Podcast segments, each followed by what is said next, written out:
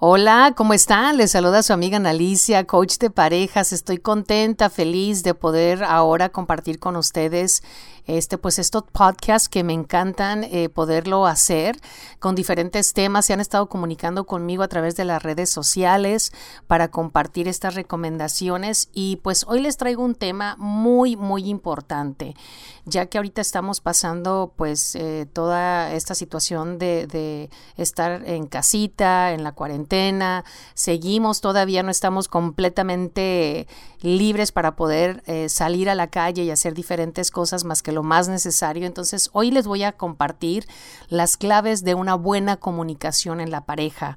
Yo sé que muchas parejas igual pueden decir, ¿sabes qué? Pues yo tengo muy buena comunicación, pues hay que mejorarla todavía que hay que pensar en las cosas que nosotros podemos hacer diferentes y piensa en un ejemplo específico de una buena comunicación, ¿no? Esto podría ser un ejemplo eh, tal vez de alguna ocasión que quisiste decir una cosa, pero tu pareja malinterpretó otra, eh, hubo una discusión y los malos entendidos y uno pensaba una cosa, el otro pensaba otra cosa y vino a caer en una discusión y en un problema que se dejaron de hablar hasta por una semana. Bueno, ¿cuáles son estas, estas claves para nosotros poder tener esa mejor comunicación? Y para conversar de una manera sin pelear.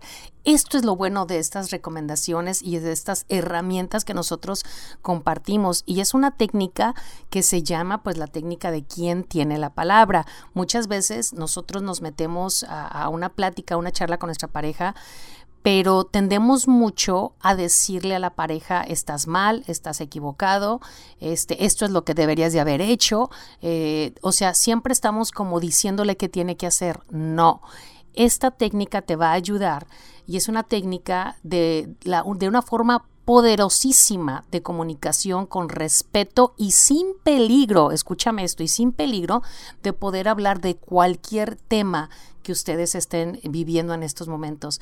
Y es muy útil cuando se está hablando sobre temas difíciles o cuando hay muchos sentimientos involucrados esta es una, es una, una forma de una plataforma segura, con respeto. Lo que no queremos es que nos estemos ofendiendo, que nos estemos insultando, que hasta de qué te vas a morir te, eh, le estás diciendo a la otra pareja o tú le estás hablando y tu pareja te está está pensando este, en cómo te va a atacar en cuanto tú termines de hablar.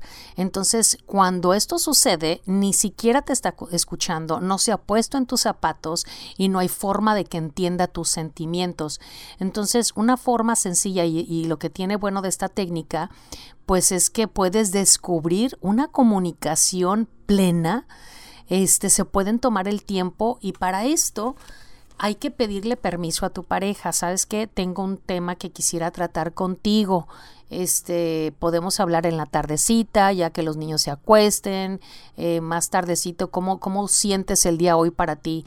Igual tu pareja te puede decir, ¿sabes qué? Hoy no me siento con ánimos de platicar, ¿qué te parece si mañana lo hacemos? Perfecto, está en todo su derecho. No debemos imponer nosotros el que debemos de hablar a la hora que queramos y como queramos tenemos que sobre todo trabajar en el respeto mutuo, ¿ok? Entonces, ¿qué se puede hacer con esto? Primero, la primera eh, técnica, sobre todo, de estas reglas de comunicación es hablar por ti mismo.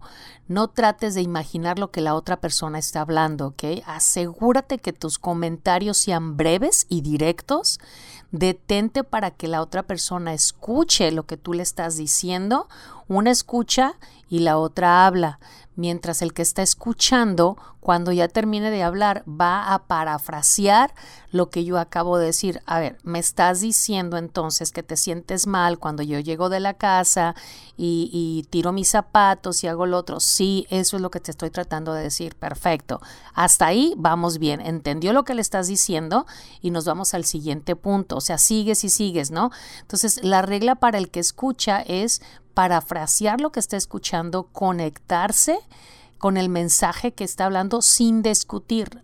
No le puedes discutir, esos no son puntos de discusión en ese momento. Aquí simplemente estamos haciendo eh, em, esta técnica para escuchar poderosamente y para poder solucionar los problemas. Entonces, la regla para ambos es que ambos estén eh, con el, el, momento de escuchar y hablar. Entonces el otro se calla y el otro habla.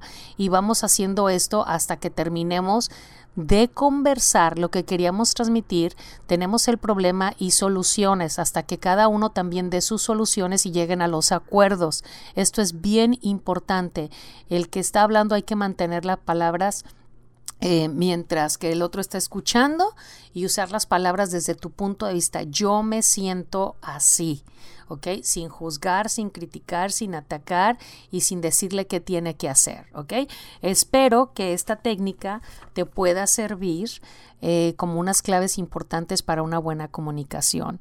Y pues aquí voy a seguir poniendo algunos segmentos más. Si tú me quieres seguir en las redes sociales, lo puedes hacer también a través de mi página de Facebook y Instagram en Ana Alicia Contigo. Muchísimas gracias y bueno, pues más adelante les preparo otro segmentito para mantener las relaciones estables y saludables y familias pues más amorosas. Gracias.